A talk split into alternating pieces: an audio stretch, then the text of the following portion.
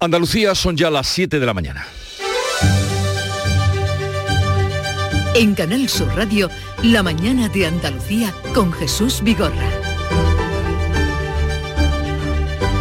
Buenos días queridos oyentes, es jueves 26 de mayo. La empresa energética CEPSA invertirá 5.000 millones en Andalucía durante la próxima década para producir hidrógeno verde y biocombustibles.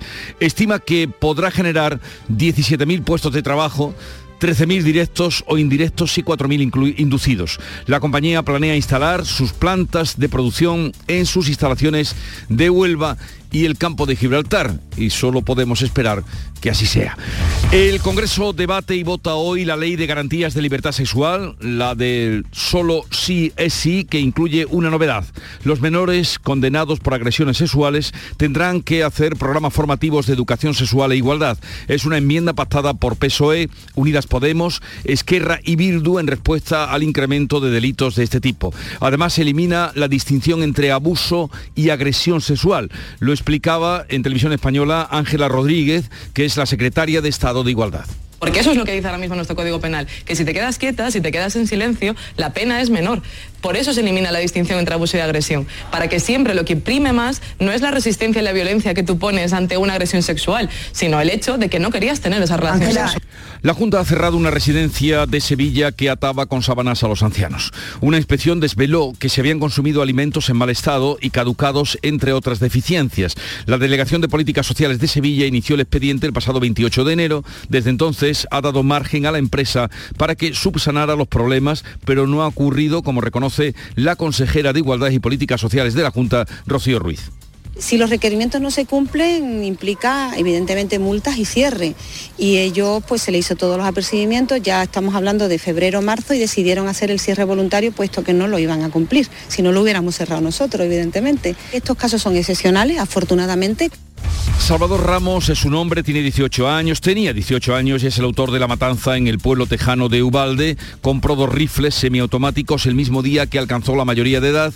Con uno de ellos ejecutó a sus víctimas, dos profesoras y 19 niños que no llegaban ninguno a los 10 años. Algunas no han podido ser identificadas, algunas de las víctimas ocularmente por el grado de destrozo que presentaban y se les ha tenido que hacer un análisis de ADN. El debate sobre el control de armas vuelve a estar en primera línea. El líder demócrata en el Senado, Chuck Schumer, ha pedido a los republicanos que se pongan en el lugar de las familias de las víctimas y que favorezcan un cambio en la legislación sobre las armas. Colegas republicanos, imaginad que os pasase a vosotros, que fueran vuestros hijos o nietos ¿Podríais perdonaros a vosotros mismos no apoyar una simple ley que haga que estos tiroteos sean cada vez menos probables? Por favor, por favor. Joder, poneos en el lugar de esos padres por una vez. Por su parte, la Asociación Nacional del Rifle dice que no hay que alarmarse, que se trata de un caso aislado de un criminal perturbado. Las cifras muestran otras cosas. Estados Unidos ha registrado 17.000 muertes por armas de fuego solo en lo que va de año. 17.000, la mitad por suicidios, 7.000 han sido asesinatos. En cuanto al tiempo, este último jueves de mayo se presenta soleado, con máximas en ascenso en el interior y sin cambios en las demás zonas. Soplarán vientos flojos y variables y levante fuerte en el litoral mediterráneo y Cádiz con rachas ocasionalmente muy fuertes en el estrecho.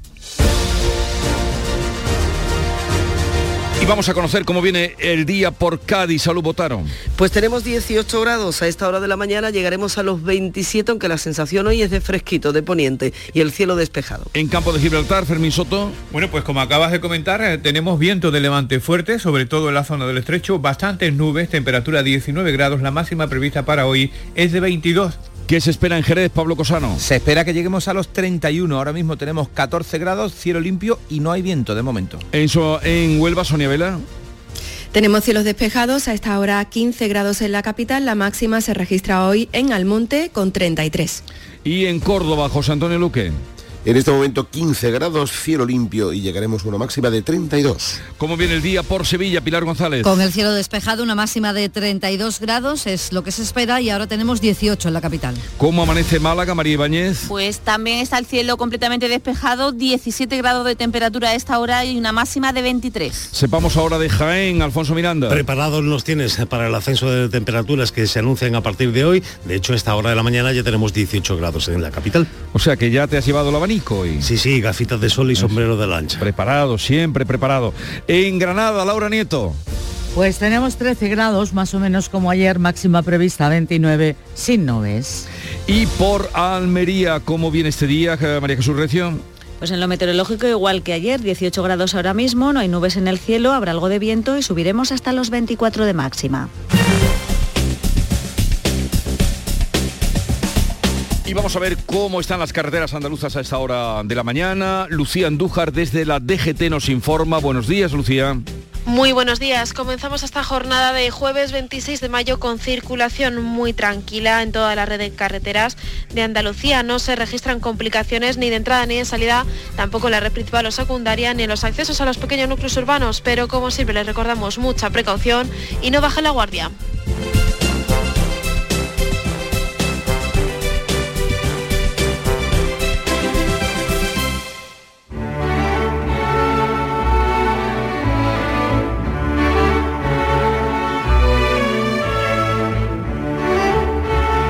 País de 330 millones de habitantes, pongamos Estados Unidos, se calcula que hay 400 millones de armas. La proporción sería de 120 armas de fuego por cada 100 habitantes. Con este panorama, ¿qué esperamos? El tempranillo se pregunta. Tempranillo de las armas. Dijo Hernández, tristes armas, si no son las palabras, que se reían de él de niño que se burlaban de su manera de hablar. Fue labrando su venganza y al cumplir los 18 fue rápido a comprar armas, armas de matar, pistola, un rifle y cajas de balas. No palabras. Fue al colegio, se encerró con sus víctimas, temblaba en su sangre la maldad, pidiendo solo venganza. No palabras. Ha matado a 19 niños, tremenda matanza, y a dos profesoras, y si llega a haber más, más mata. Tenía dentro un alfabeto de muerte en forma de armas. No le quedaban palabras. La policía lo abatió. Más salida no quedaba. Murió con fusil, pistola, con un chaleco antibalas. Tristes armas, si no son las palabras. Antonio García Barbeito que volverá antes de las 10 de la mañana con los romances perversos hoy sobre eh, el lenguaje político en nuestro país.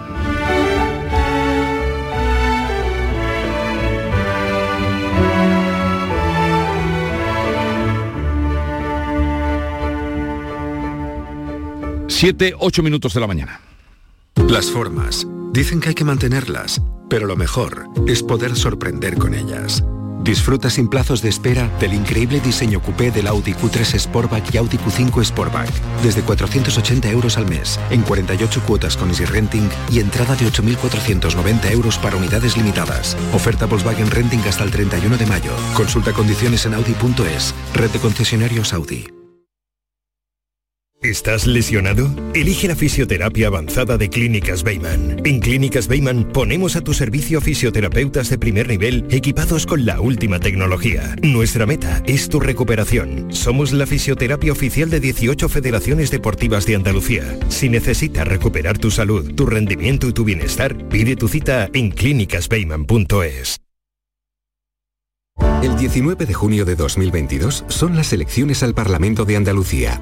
Si estás temporalmente en el extranjero entre el 26 de abril y el 19 de junio, puedes votar en las elecciones al Parlamento de Andalucía del próximo 19 de junio. Para ello debes inscribirte en el registro de matrícula consular como no residente y recoger tu solicitud hasta el 21 de mayo en tu oficina consular o descargarla en la web del Ministerio de Asuntos Exteriores, Unión Europea y Cooperación, www.exteriores.gov.es. Tendrás que entregarla personalmente con tu DNI o pasaporte en la misma oficina consular recibirás la documentación en tu domicilio del extranjero y tendrás hasta el 15 de junio para enviar gratuitamente tu voto por correo certificado.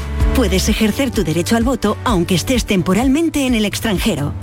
19 de junio de 2022. Elecciones al Parlamento de Andalucía. Infórmate llamando al teléfono gratuito 919-0622 o entra en eleccionesparlamentoandalucía2022.es.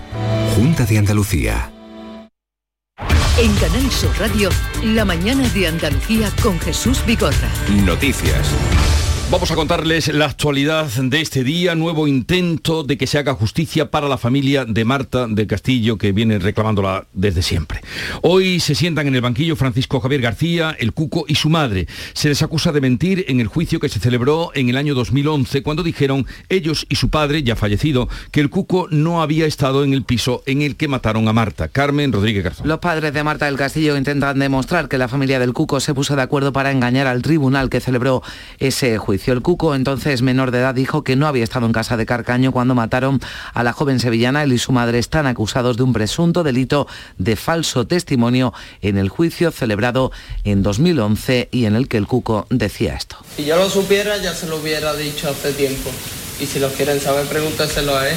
El juez que instruye la causa dice que hay pruebas suficientes que demuestran que el Cuco y sus padres mintieron. La Fiscalía pide ocho meses de cárcel para ellos. La familia de Marta, dos años. Hoy van a declarar el Cuco y su madre. Mañana viernes lo harán los padres de Marta como testigos. Y ya el próximo martes también como testigo prestará declaración Miguel Carcaño, que ya ha sido trasladado de la cárcel de Herrera de la Mancha a la de Morón. Pues ya iremos contando lo que da de sí este juicio y hablamos ahora de la masacre de Texas. El autor de esta matanza en la escuela avisó a través de las redes sociales de sus intenciones.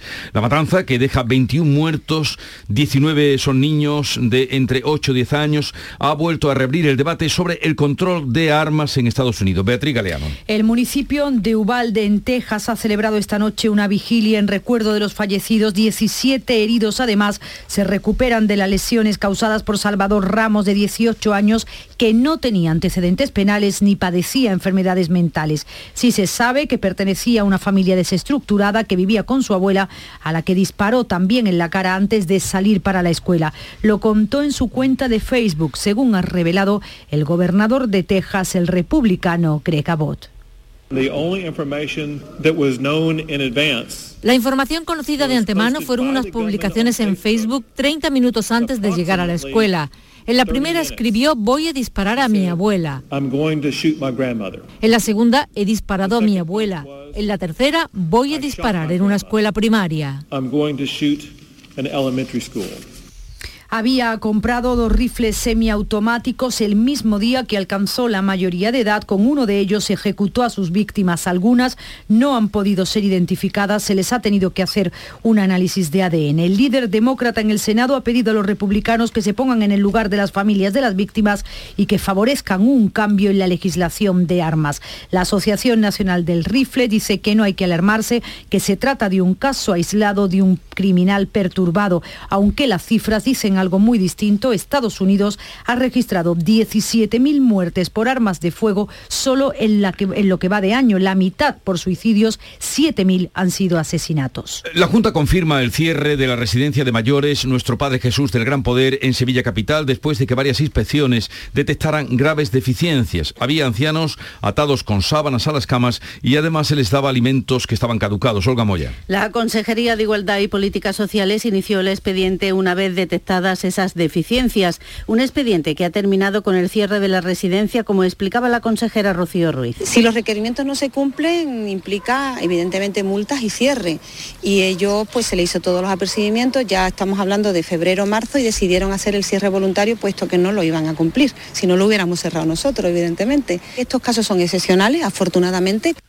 Se investiga además si se prestó asistencia médica a un interno que tenía heridas en la cabeza y que finalmente murió por diversas patologías. En una inspección además se encontró a una trabajadora escondida en un armario porque no estaba dada de alta. Al libro de incidencias le faltaban páginas que habían sido arrancadas. El director ha declarado en la Fiscalía de Sevilla como investigado por abandono de personas mayores. El gobierno participará en la compra centralizada de la vacuna contra la viruela del mono que hará la Unión Europea, que además así se lo venían reclamando desde Andalucía. Ya son 59 casos detectados en España y se elevan a 12 los sospechosos en Andalucía. La ministra de Sanidad ha comunicado a las comunidades autónomas en el Consejo Interterritorial celebrado la pasada tarde que la adquisición de vacunas se va a realizar a través de la Autoridad Europea y que llegarán en unas semanas sin concretar más. Esta estrategia es la que ya se aplicó para las vacunas contra el COVID que logró suministros garantizados a precios moderados en un momento en el que todos los países querían vacunas. Va a poner a disposición de los Estados miembros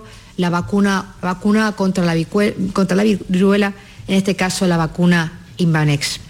España va a participar, por supuesto, de este proceso junto al resto de los Estados miembros para acceder a la misma. La mayoría de los casos en España se han detectado en la Comunidad de Madrid. En Andalucía ya se estudian 12 posibles infecciones, aunque de momento ninguna confirmada. La muerte por COVID de trabajadores no sanitarios contagiados en hospitales mientras ejercen su labor es accidente de trabajo y no enfermedad común. Así lo ha dictaminado un juzgado de Jerez de la Frontera. Manuel Jesús era trabajador del servicio de limpieza que la firma CLESE realiza en el Hospital de Jerez. Limpiando en el servicio de consultas externas de dermatología, contrajo en marzo de 2020 el coronavirus, al igual que todos los integrantes de las consultas externas. Un mes después falleció Antonio Ortega, el graduado social de la firma Laborum, que junto a un despacho de abogados ha ganado la sentencia, cree que puede sentar un importante precedente. Las consecuencias de esta sentencia son bastante importantes porque además las referencias que tenemos a nivel del Estado español son sentencias de personal sanitario y que han tenido que usar en la jurisdicción social para conseguir el accidente de trabajo. Ante la sentencia cabe recurso en la sala de lo social del Tribunal Superior de Justicia de Andalucía. Y sigue la precampaña de las elecciones andaluzas del 19 de junio. Juanma Moreno quiere que Andalucía sea la segunda comunidad más rica de España tras Madrid. El PSOE denuncia el deterioro de la sanidad pública. La vicesecretaria general del PSOE andaluz y cabeza de lista por Jaén, Ángeles Ferri, se ha reunido con la Asociación Jienense de Fibromialgia. Ha denunciado lo que considera un deterioro de la sanidad pública por parte del gobierno andaluz con el fin de beneficiar a la sanidad privada. Ferriz cree que la mejor manera de revertir la situación es acudir a las urnas. Como las listas de espera eran eh, insoportables, o sea, con citas que se daban para septiembre de 2023, como los crónicos han tenido dificultades para acceder a sus medicamentos y cómo era inexplicable que se despidieran 8.000 profesionales sanitarios mientras había dinero a expuertas para derivarlo a la sanidad privada.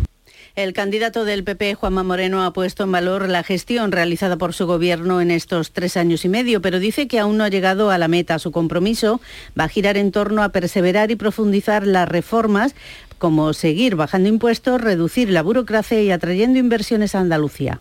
Ya Andalucía no es la Andalucía de antes, no es la Andalucía que teníamos que pedir permiso esta confianza general en nosotros mismos y esta reforma que estamos haciendo está transformando esta comunidad en una aspiración básica y fundamental. Queremos ser grandes porque somos grandes en Andalucía. El líder de Ciudadanos pide al candidato socialista Juan Espadas que aproveche sus encuentros con el presidente del Gobierno para pedirle que deje de maltratar a Andalucía. El candidato naranja considera que roba a la comunidad porque cede al chantaje de los independentistas. Una vez por todas, coja al señor Sánchez y decirle, vamos a ver, Pedro, ¿alguna vez vas a dejar de maltratar a Andalucía, que es mi tierra? Siempre vas a estar al lado de los que quieren romper este país de los que te están chantajeando para que este, este, país sea ahora mismo el reír en Europa. Y la candidata de Por Andalucía se ve como presidenta de la Junta y a Juan Espadas como vicepresidente. Inmaculada Nieto se ha mostrado dispuesta a pactar con el PSOE siempre que se respete su programa de gobierno, decisiones centradas, decía, en la generación de empleo y la sanidad pública. Yo quiero ser presidenta de la Junta de Andalucía. Y mm, y esto no es pedalear en el aire, es que me veo como presidenta y a él le veo como buen vicepresidente, la verdad. El acuerdo está en torno al programa. Si hay agenda para, y margen para el acuerdo, la hay en la medida en la que hay programa compartido, prioridades compartidas. Teresa Rodríguez ha pedido al resto de partidos que permitan que Adelante Andalucía participe en los debates televisivos, que no veten su presencia, asume que no contarán con subvenciones para la campaña, pero aspira a que se pronuncien con un sí al plazo dado por la Junta Electoral para permitir la participación de este partido en esos debates. Si allí la Junta Electoral de Andalucía creo que no ha querido mojarse de entrada y lo que ha hecho es enviar el plan de medios de Canal Sur a, los partidos y darles una semana eh, para poner, eh, digamos, pega o no a ese plan. En ese plan estamos. Si alguna fuerza política está pensando tratar de vetarnos en ese debate, nosotros les pedimos encarecidamente que respeten la pluralidad.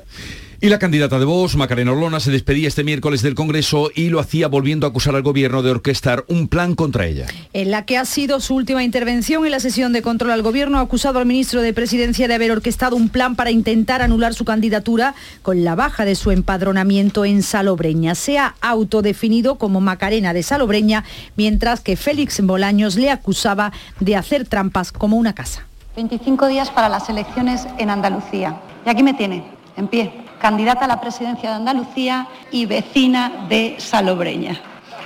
A pesar de su plan para ilegalizar mi candidatura y robarle el voto a los andaluces con un montaje chusquero. Ha tenido usted el atrevimiento de firmar en un documento público que usted vive o ha vivido en Salobreña. Una trampa, como una casa. Y si el primer trámite para presentarse a unas elecciones es una trampa, ¿Qué pueden esperar los andaluces y los españoles de Vox? 7.20 minutos de la mañana, en un momento estamos con la revista de prensa. Con el verano llegan los sabores frescos de temporada. Esta semana podrás encontrar en Lidl melones y sandías de origen andaluz como el melón Galia a 1,79 céntimos el kilo. Es andaluz, es bueno. Lidl, marca la diferencia.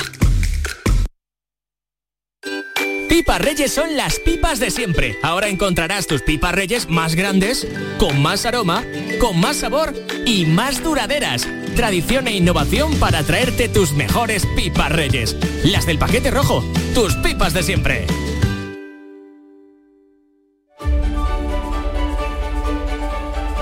Vamos ahora con los principales asuntos que trata la prensa del día, porque ya la ha chequeado Paco Reyero. Buenos días.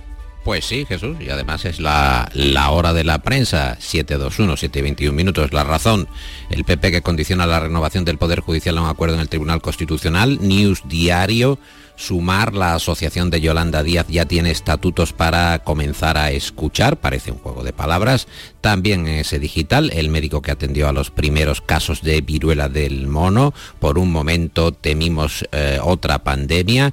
En el plural ya van con asuntos políticos. Sánchez que comparece en el Congreso para explicar el espionaje con Pegasus y el cese de la directora del CNI News Diario que avanza que Sánchez dará explicaciones por Pegasus sin haber cumplido con las exigencias de sus socios, Unidas Podemos y Esquerra, que querían una comisión de investigación que el PSOE ha conseguido o consiguió evitar. La oposición de la derecha se va a centrar hoy en el Congreso en el espionaje a miembros del gobierno y los independentistas en el hecho eh, del propio CNI, de los eh, espionajes del eh, CNI. Algunos partidos, por cierto, que esperan anuncios sobre una reforma de las leyes del Centro Nacional de Inteligencia, como la planteada por el Partido Nacionalista Vasco, el PNV. Y así lo confirma el país en su portada. Sánchez va a cambiar la ley del CNI para reforzar los controles y lo anunciará Hoy, en el Confidencial, el espionaje marroquí en España es otro enfoque de Pegasus a inventar líos de faldas a Aznar. El programa malicioso, introducido en los móviles de varios miembros del gobierno, es un episodio más eh, de eh, la intrusión de los servicios secretos de Marruecos en todo lo que les atañe de cerca y de lejos, dicen en el confidencial. Por cierto, que también apuntan que las fronteras de Ceuta y Melilla siguen al mínimo, no están teniendo un desarrollo eh, normal como antes del cierre de las fronteras. Y llevamos ya casi una semana desde que se abrieron. Bueno, ¿qué otras noticias destaca la prensa de hoy, Paco?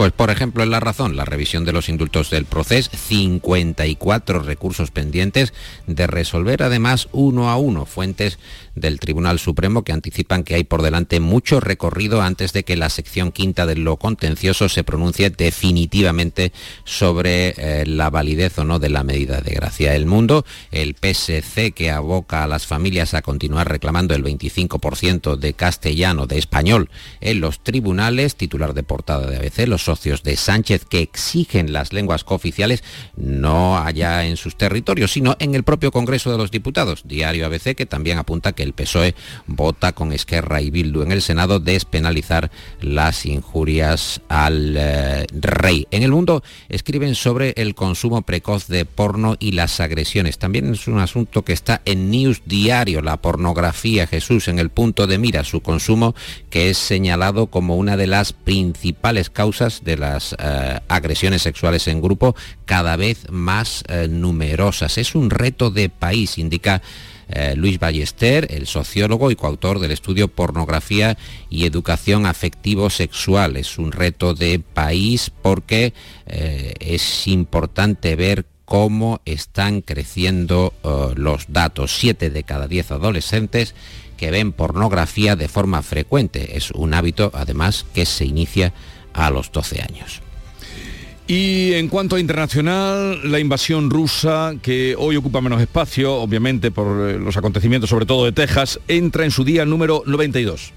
Sí, hay una importancia clara de la matanza de Ubalde en cuanto a Ucrania, ya que lo preguntas, en News Diario encontramos que el trigo es el nuevo arma de Putin en la guerra de Ucrania. Rusia que bloquea la salida de 20 toneladas de cereales desde los puertos de Ucrania con salida al Mar Negro. En el confidencial se preguntan, ¿debe negociar Estados Unidos con Rusia y renunciar a la victoria ucraniana? El retorno del realismo político en Ucrania, las voces que abogan por no humillar a Putin se abren paso tres meses después de la invasión, pero Ucrania se niega a renunciar a, la victoria, ni siquiera obviamente a trocear a su país como nos eh, detallan en el español. Y con respecto al tiroteo, a la masacre de Ubalde en Texas, el confidencial titula Estados Unidos, el país con más armas que personas, un millón y medio de muertos y sumando es la consecuencia de esa invasión de las armas y de los tiroteos, no solo los masivos, también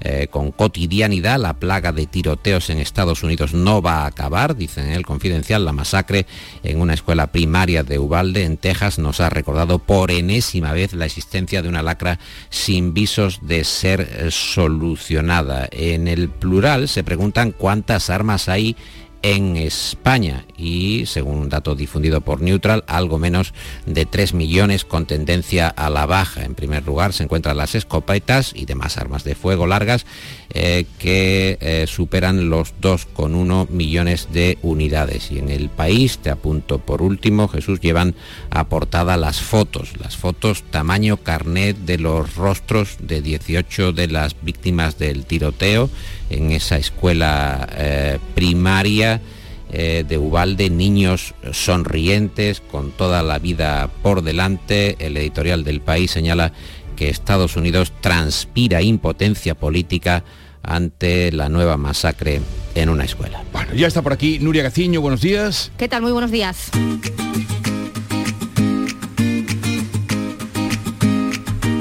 Vitaldent les ofrece este programa. Querida Nuria, el Barcelona será el rival del Sporting de Huelva en la final de la Copa de la Reina. No tuvo problemas el Barça anoche para ganar por 4-0 al Real Madrid y meterse en la final de la Copa que disputará ante el Sporting de Huelva el próximo domingo a las 11 y media de la mañana en el Estadio Santo Domingo de Alcorcón. También el domingo, pero a las 8 de la tarde, el Almería buscará el ascenso directo a primera en Leganés. Ya no hay entradas para acudir a Butarque, unas entradas que volaron ayer en cuestión de minutos. De todos modos, hoy a las 5, atentos a la web del Leganés que pondrá a la venta las localidades para el público en general, aunque los precios son algo más elevados. Mucho más asequibles son los precios para el España-Portugal del 2 de junio en el Benito Villamarín. Han sido modificados y se pueden ahora comprar entradas entre 20 y 75 euros. Los que no van a tener esa suerte son los aficionados de Linares, cuyo equipo juega ante el Sevilla Atlético el sábado en el estadio Jesús Navas. Hay malestar entre los aficionados linarenses ante la negativa del Sevilla a no vender localidades a la afición visitante. Y primera consecuencia del descenso del Granada, la destitución de su director deportivo. A través de un simple comunicado, el Granada ha confirmado la destitución de su director deportivo, Pep Boada, y de su equipo de trabajo. Todo parece indicar que no será la única decisión y que la próxima en marcharse podría ser la gerente Patricia Rodríguez. Marcharse podría hacerlo del Sevilla Diego Carlos, el Aston Villa viene con fuerza, en el Betis renovado Camarasa y en el Cádiz, al lograr la permanencia, Lucas Pérez renovó automáticamente, pero no está claro que se vaya a quedar. Ahora quiere volver al Deportivo de La Coruña si este asciende a segunda. Además, la Roma, campeón de la Conference League, el Jaén Paraíso Interior se trae un empate a dos de carta Cartagena y la Sub-17 juega esta tarde a las 7 ante Portugal los cuartos de final del Europeo. En Roland Garros, increíble la remontada de Alcaraz y victoria también de Rafa Nadal. Sonreír mola, pero ¿cuál es tu secreto? Mi secreto es ser transparente siempre. Llevo ortodoncia, pero es invisible. Solo este mes en Vitaldent, llévate un 15% de descuento en ortodoncia invisible. Descubre el secreto de tu mejor sonrisa al mejor precio. Y haz del mundo tu pasarela. Pide cita en vitaldent.com.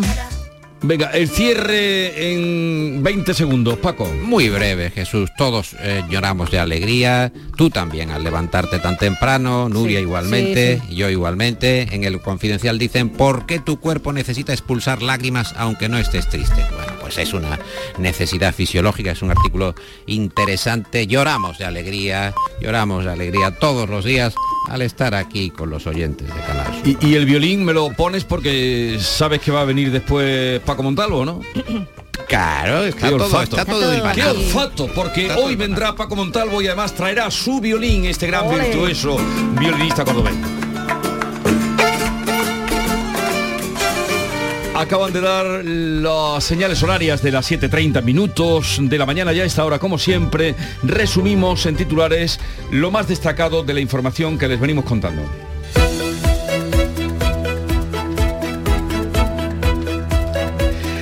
Comienza en Sevilla el juicio al Cuco y a su madre por, por mentir en el caso de Marta del Castillo. Su asesino Miguel Carcaño declarará como testigo, lo hará el 31 de mayo, ya ha sido trasladado de la prisión de Ciudad Real, donde cumple condena, a la de Sevilla 2. El juzgado número 4 de Córdoba investigará la supuesta agresión sexual a una mujer en la feria, aunque ésta ha retirado la denuncia que presentó. El juez de guardia ha dejado en libertad al acusado de 21 años. Quedan también libres dos encarcelados por una agresión grupal en la playa de la Malagueta. La mujer habría mentido para no ser repatriada. El Congreso de los Diputados debate y vota hoy la ley de garantías de libertad sexual, la conocida como solo sí es sí. Los menores condenados por agresiones sexuales tendrán que hacer programas formativos de educación sexual e igualdad. Llega también a la Cámara la ley audiovisual que ha puesto al cine independiente en pie de guerra al ver amenazada su subsistencia. Cierra una residencia de Sevilla que ataba con sábanas a los ancianos. Una inspección desveló que se habían consumido alimentos en mal estado y caducados, entre otras deficiencias. El director del centro podría ser imputado por abandono de personas vulnerables. Afronta una pena de entre dos y cuatro años de cárcel. El gobierno va a comprar con Europa vacunas y antivirales contra la viruela del mono. Por ahora se desconoce cuántas, cuándo llegarán o a quién se les va a administrar. Sanidad ha confirmado 59 casos. En Andalucía hay 12 bajo sospecha, dos más que ayer. Queda una semana para que se inicie la campaña electoral de las andaluzas y los partidos perfilan sus estrategias. Moreno apela al voto útil. Marín defiende que la coalición ha funcionado. Olona deja su escaño para ser candidata. Espadas contempla acuerdos de programa con otros partidos de izquierda. Nieto aspira a liderar el bloque progresista y Rodríguez pide que se le permita debatir con los otros candidatos. CESA invertirá 5.000 millones en Andalucía durante la próxima década para producir hidrógeno verde y biocombustibles. Estima que podrá generar 17.000 puestos de trabajo entre directos o indirectos y planea instalar sus plantas de producción en sus instalaciones de Huelva y del campo de Gibraltar. Pedro Sánchez va a dar cuenta hoy en el Congreso del espionaje con Pegasus, dos semanas después de la destitución de la directora del CNI. Pleno monográfico sobre los pinchazos a los móviles del gobierno y de los líderes independentistas. Sánchez se va a encontrar con el rechazo de casi todo el arco parlamentario, incluido el de su socio de gobierno. El Senado aprueba despenalizar las injurias a la corona y la quema de la bandera de España, con el voto a favor del PSOE y Unidas Podemos. Han votado a favor PSOE y Unidas Podemos, se han opuesto el Partido Popular y Vox. Esta reforma sigue ahora su trámite y tendrá que ser aprobada en el Congreso. El municipio de Uvalde, en Texas, ha celebrado esta noche una vigilia en recuerdo de los 19 niños y las dos profesoras masacradas en su escuela por un joven de 18 años que fue abatido por la policía. La poderosa Asociación Nacional del Rifle dice que no hay que alarmarse, que se trata de un caso aislado de un criminal perturbado. Las cifras muestran que 17.000 personas han muerto por armas de fuego solo en lo que va de año en Estados Unidos. 7.33 minutos de la mañana, enseguida vamos a las claves económicas del día. La mañana de Andalucía. El 19 de junio de 2022 son las elecciones al Parlamento de Andalucía. Aunque vivas lejos de tu pueblo, de tu tierra, de tu ciudad, nada te impide votar. Sigue las instrucciones de la Oficina del Censo Electoral. Si estás inscrito en el CERA, puedes cumplimentar el impreso de solicitud que encontrarás en www.exteriores.gov.es. Remítelo hasta el 21 de mayo a la oficina del Censo Electoral y te enviarán la documentación para votar. Puedes optar por depositar tu voto en la oficina o sección consular del 15 al 17 de junio o enviárselo por correo certificado hasta el 14 de junio. Para más información consulta www.ine.es o www.exteriores.gov.es. 19 de junio de 2022. Elecciones al Parlamento de Andalucía. Infórmate llamando al teléfono gratuito 919-0622 o entra en eleccionesparlamentoandalucía2022.es. Junta de Andalucía. ¿Aún no eres miembro del Club de los Seguros? En Cajamar ya somos muchos los que además de estar tranquilos, disfrutamos de pagar nuestros seguros mes a mes. Entra en nuestra web gcc.es barra club y conoce los detalles del Club de los Seguros. Consulta las bases en grupo cooperativo cajamar.es barra aseguradoras. Cajamar, distintos desde siempre. Las claves económicas con Paco Bocero. Paco, buenos días. Buenos días Jesús, ¿qué tal? A ver, las claves de hoy. Pues mira, hoy tenemos unas claves de interés en forma de nuevas previsiones económicas, datos de facturación de las empresas, cifras de depósitos y créditos impagados y mucha expectación ante una sentencia del Supremo. Pero también hay otro tipo de expectación ante una comparecencia parlamentaria que va a tener lugar esta tarde. Y es que el gobernador del Banco de España, Hernández de Cos, va a comparecer ante la Comisión de Asuntos Económicos y Transformación Digital del Congreso para explicar las líneas de su informe anual de 2021. Si recuerda, la semana pasada se dio a conocer este informe en el que otras entre otras cosas, se destacaron unas declaraciones previas del director general de Economía del Supervisor del Banco de España, Ángel Estrada, y en ella afirmó que de las grandes economías, la española ha sido la que peor lo ha hecho, en referencia a la política económica a lo largo del año pasado. Sí, desde luego, unas declaraciones que junto al informe levantaron bastante polémica con varios ministros del gobierno. En efecto, en primer lugar con la vicepresidenta económica, Nadia Calviño, que lógicamente negó la mayor, pidiendo que no se sacaran citas fuera de contexto y que se mirase el crecimiento de este año. En este sentido, el Banco de España destacó un nivel de actividad en la economía española durante el primer trimestre de este año de un 3,4% por debajo del observado antes del comienzo de la pandemia, mientras que en el conjunto de la eurozona el crecimiento rebasó ya, ha rebasado ya en casi medio punto su nivel anterior a la crisis. De ahí las declaraciones de Estrada sobre el mal comportamiento de la economía española. Y después le llegó el turno al ministro de Seguridad Social, José Luis Escribá, que rechazó otro de los puntos del informe, el que solo se vinculasen eh, al IPC a las pensiones más bajas, no al conjunto. Bueno, que respondió diciendo que el argumento le pareció una falta de sofisticación. Así es. y además añadió que no aportaba ningún elemento nuevo que le hiciera cambiar de idea sobre la sostenibilidad del sistema. Pero lo cierto es que el ministro está muy atascado con la segunda parte de la reforma de las pensiones, como ya vimos ayer también en el Congreso. Y no solo ha recibido los avisos del Banco de España, como el de la semana pasada, sino de la propia Comisión Europea. Y estos son ya palabras muy mayores.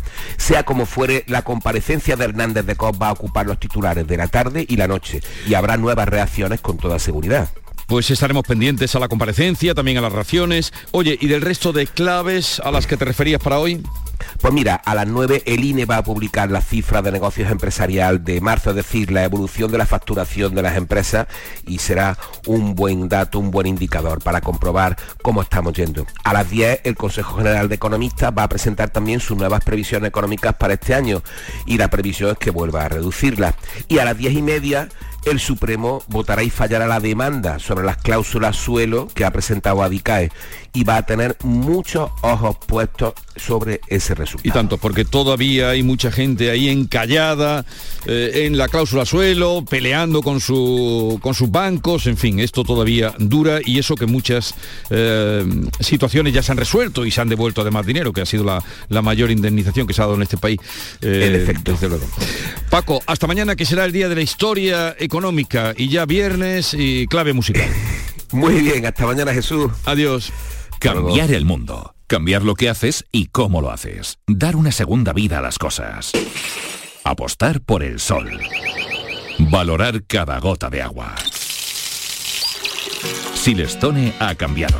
Presentamos la primera superficie mineral híbrida con tecnología Hybrid. Fabricado con energía eléctrica renovable, agua reutilizada y materiales reciclados. Más sostenible. Más Silestone. Silestone, cambiando el mundo desde la cocina. En Canal Sur Radio, por tu salud, responde siempre a tus dudas. ¿Qué está pasando en la atención primaria? ¿Por qué han quedado sin escoger 200 plazas de médicos de familia en la última selección MIR cuando tantos profesionales hacen falta en primaria? Entre otros asuntos, médicos de familia debaten sobre estos temas en el Congreso de una de las sociedades andaluzas más numerosas y este programa va a estar con ellos y con tus preguntas en directo. Envíanos tus consultas desde ya en una nota de voz al 616-135-135. Por tu salud, desde las 6 de la tarde con Enrique Jesús Moreno. Quédate en Canal Sur Radio, la radio de Andalucía.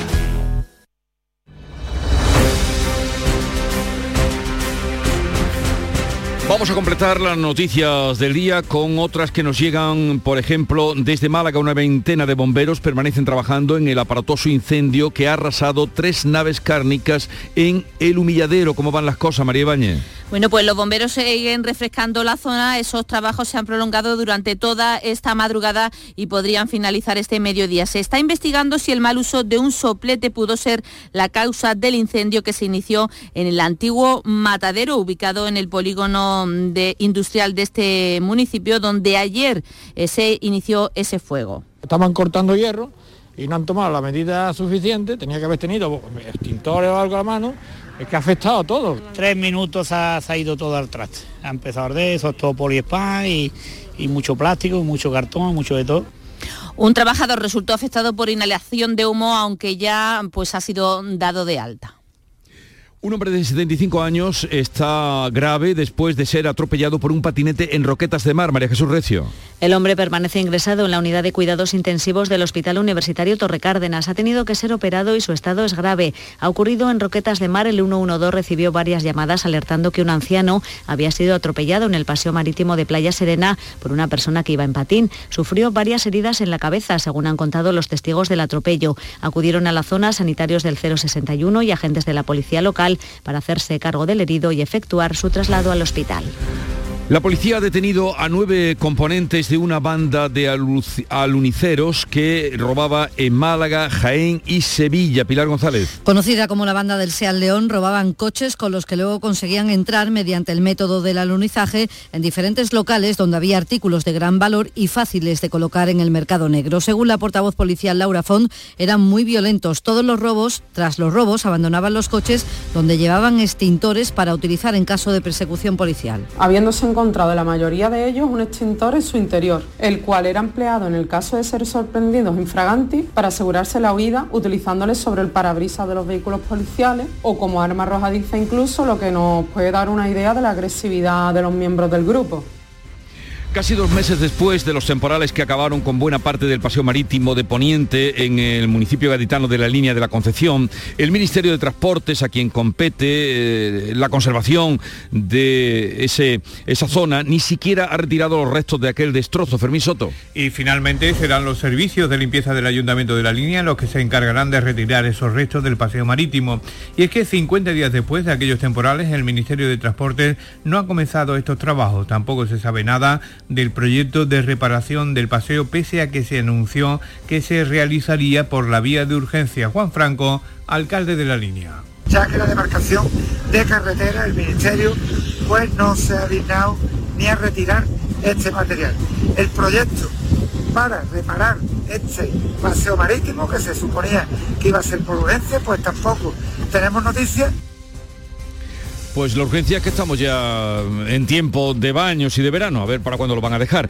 Entra a reparar un gasero en el astillero de Puerto Real, que es una alternativa de carga de trabajo. Salud, votaron. Unos trabajos que se van a prolongar durante un mes y darán empleo a unos 600 operarios de la industria auxiliar. Aprovechando el espacio de Puerto Real, Navantia Cádiz ha trasladado el trabajo de este gasero, el Boston, que realiza una varada para su revisión, porque debido a la crisis internacional, el mercado de cruceros, que depende del turismo, eh, tiene picos altos y bajos en esta fecha y hay que aprovechar la coyuntura para trabajar en otras alternativas, como es el caso de los gaseros, de este en concreto, que se va a someter a una reparación completa en el astillero de Puerto Real.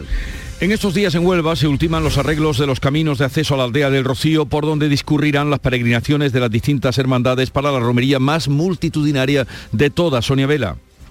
Se adecentan 66 kilómetros de caminos por toda la provincia y también se colocan cubas para la recogida de los residuos que se generen durante estas peregrinaciones. Esta labor es competencia de la Diputación Provincial, que destina este año 150.000 euros. También se está interviniendo en el Camino de los Llanos, por el que pasarán miles de personas este próximo domingo, día del traslado de la imagen de la Virgen del Rocío hasta la aldea. Y hoy sale la primera hermandad del Rocío, por cierto, ya que estamos hablando de esa peregrinación en Córdoba, o sea que tengan eh, buen camino. Llegamos así a las 7.45 minutos, 8 menos cuarto de la mañana, sigue ahora la información local, así es que atentos.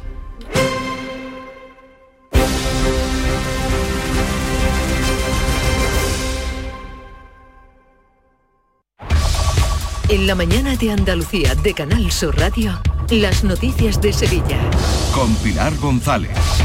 Hola, buenos días. Hay retenciones en la entrada a Sevilla por la A49 de 5 kilómetros, uno por el patrocinio, uno por la autovía de Coria y uno también en el Centenario sentido Cádiz. También uno en el nudo de la Gota de Leche, sentido Ronda Urbana Norte, donde el tráfico es intenso. También es intenso en la entrada a la ciudad por el Alamillo, Avenida Juan Pablo II y Avenida de Andalucía. En cuanto al tiempo, se presenta con pocas nubes, pero viento del este más fuerte en la Sierra Sur. Comienzan a subir las temperaturas, alcanzarán 30 33 grados en Lebrija, 32 en Sevilla, 31 en Écija, 30 en Morón. A esta hora 17 grados en la capital. En Canal Sur Radio, las noticias de Sevilla.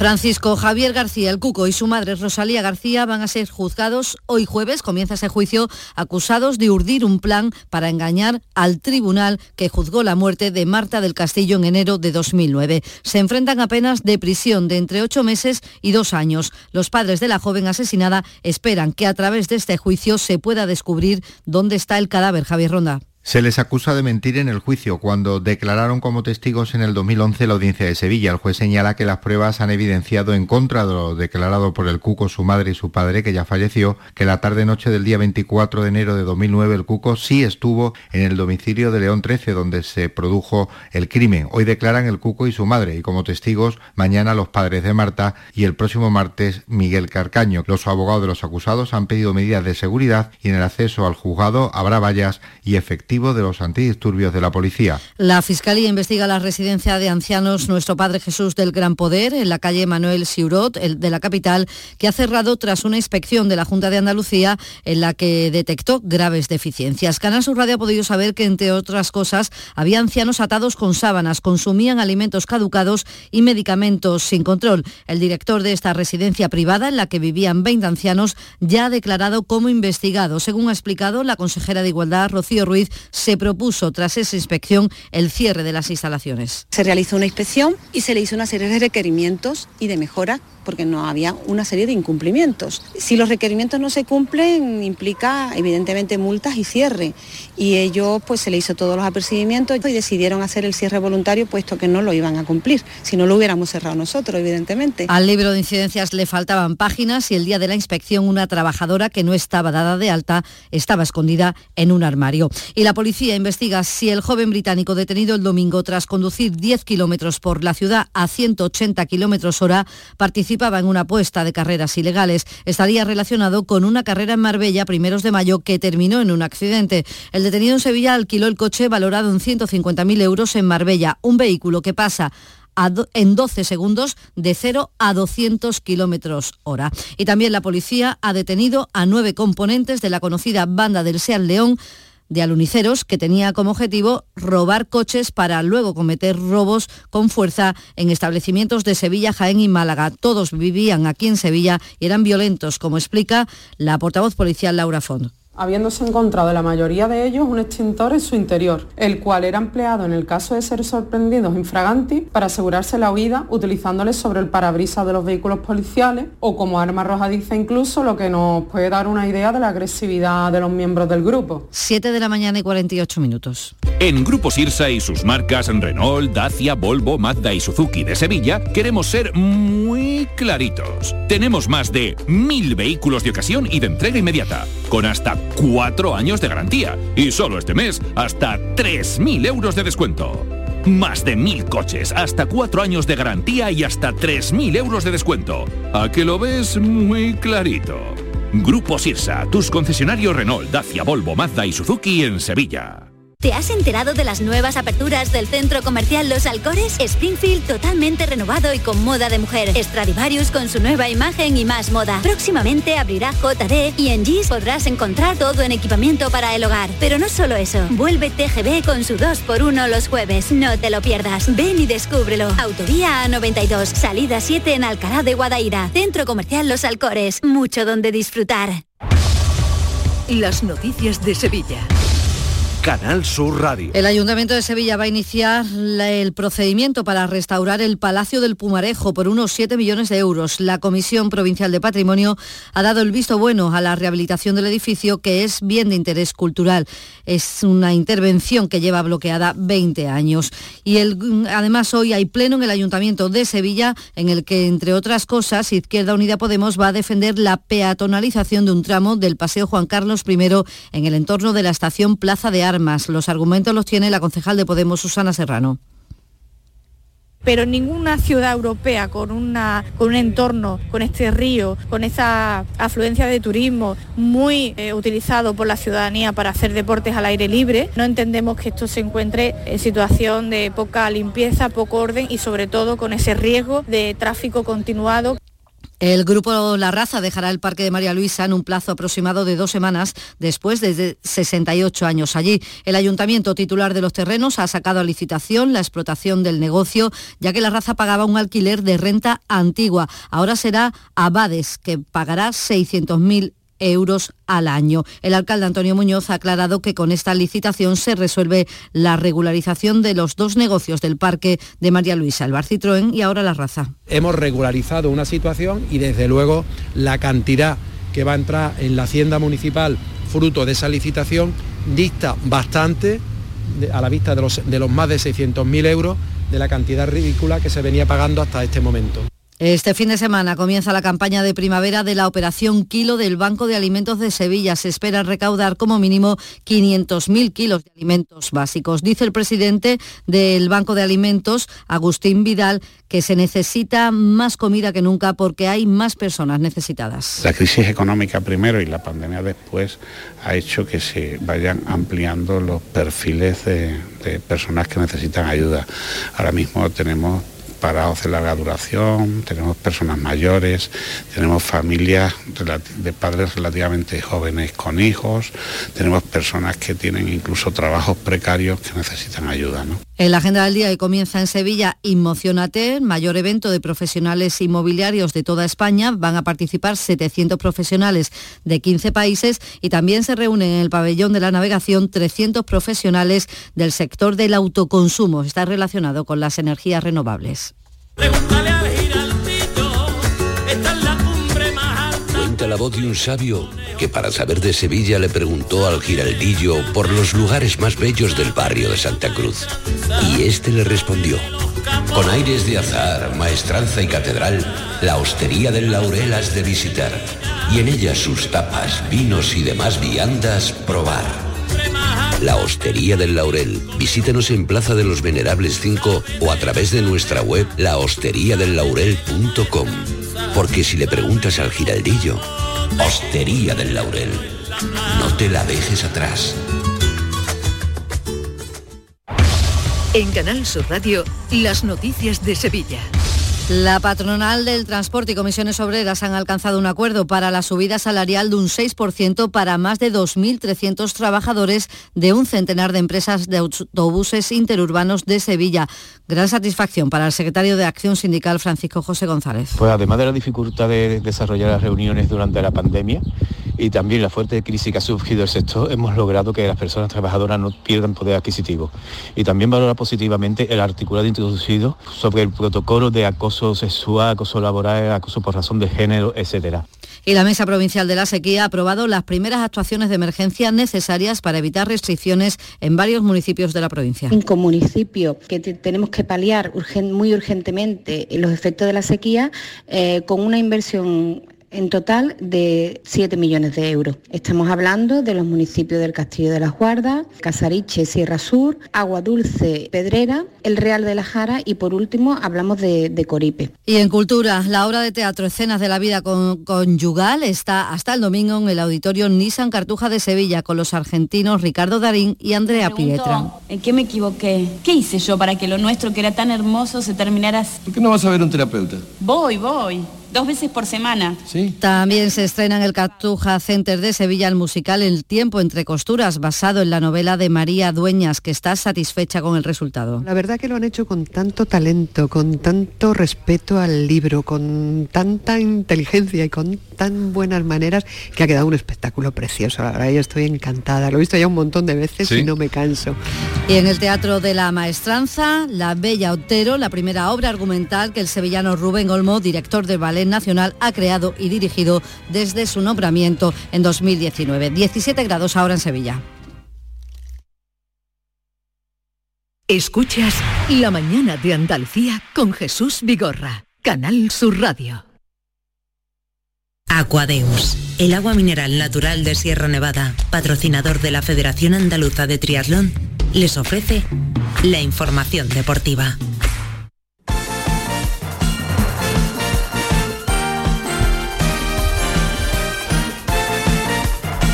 Ocho menos 5, tiempo ya para el deporte Nuria Gaciño. ¿Qué tal? Muy buenos días. Muy buenos días. Bueno, el Barcelona va a ser el rival del Sporting de Huelva en la final de la Copa de la Reina. Un Barça al que hemos visto muy recuperado de su derrota en la final de la Champions y eso que anoche no hizo su mejor partido. Pese a ello, no tuvo problemas para golear por 4 a 0 al Real Madrid y de este modo meterse en la final de la Copa de la Reina que va a disputar ante el Sporting de Huelva el próximo domingo a las once y media de la mañana en el Estadio Santo Domingo de Alcorcón. Va a estar muy difícil, casi imposible porque el Barcelona está a años luz en todos los aspectos, pero es una final y ahí puede pasar cualquier cosa. Como nos ha contado en el pelotazo Patri Ojeda, no van a afrontar la final pensando que van a perderla. Está claro que sabemos que es muy muy difícil, muy complicado, el Barça tiene un muy buen nivel, pero no por eso no tenemos que perder la ilusión y mucho menos pensar que vamos a ir a perder, todo lo contrario, nosotros tenemos que salir a darlo todo y, y a morder, que como bien digo, eh, nunca se sabe lo que puede pasar. Pues va a salir el Sporting de Huelva a ganar, no es para menos, y también lo va a hacer el Almería. Lo tiene que hacer el Almería, Sí. que juega el domingo a las 8 de la tarde. El Leganés va a buscar ya ese ascenso directo a primera y como era de esperar, Nuria, no quedan entradas. Se pusieron a la venta ayer y volaron en un suspiro, por una parte las 500 del club y por otra las 500 que tenía la Federación de Peñas de la Almería. Pero aún así hay posibilidades de conseguir entradas. Atentos esta tarde a las 5 eh, a la web del Leganés, que va a poner a la venta las localidades para el público en general, aunque los precios son algo más elevados, Mm. aprovechándose al final Ya, el Leganés de ese la interés. oferta-demanda, ¿no? Siempre igual, es que no aprendemos, ¿eh? Bueno, los que han rectificado que estaba bien, yo creo que nos escucharon, ¿no? Debe ser.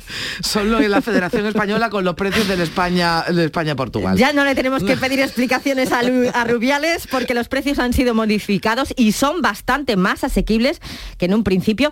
Desde ayer por la tarde hasta el domingo por la noche se pueden comprar las entradas en la web de la Federación Española entre 20 y 75 euros y además si se hace en este periodo de tiempo pues hay un 15% de descuento, con Bueno, lo cual pues está de muy bien. 110 que hablábamos ayer, la más barata, ya 20, 75 euros. Bueno, eh, ya hablamos de un margen. eh, Gracias. Bueno, todavía podemos insistir, igual nos hace un poquito más de descuento. Ha rectificado la federación y parece que también lo ha hecho el Sevilla con el Linares. Cosa de la que nos alegramos, finalmente 150 entradas son las que venderá el Sevilla Linares para el partido del sábado entre el conjunto linarense y el filial sevillista en el Estadio Jesús Navas. Partido de la primera RFF, el, el que ambos se juegan muchísimo. El Linares meterse en la liguilla de ascenso y el Sevilla Atlético pues no descender.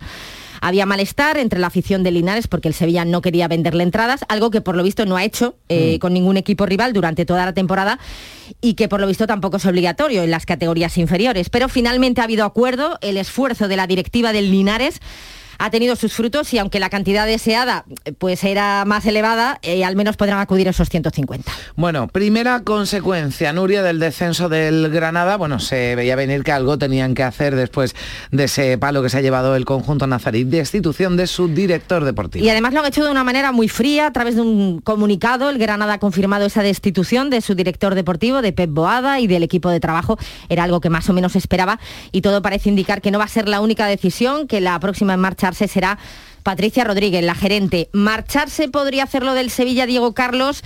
El Aston Villa viene con fuerza para fichar al brasileño. En el Betis seguimos con las renovaciones. Ahora ha renovado Camarasa. En el Cádiz al lograr la permanencia en primera, el que renovaba automáticamente uno de ellos era Lucas Pérez, pero no está muy claro que se vaya a quedar su intención es volver al equipo de su ciudad, el Deportivo de La Coruña, en el caso de que el conjunto gallego consiga el ascenso a segunda. Es más, quería participar en la liguilla de ascenso, algo que no, que no puede realizar.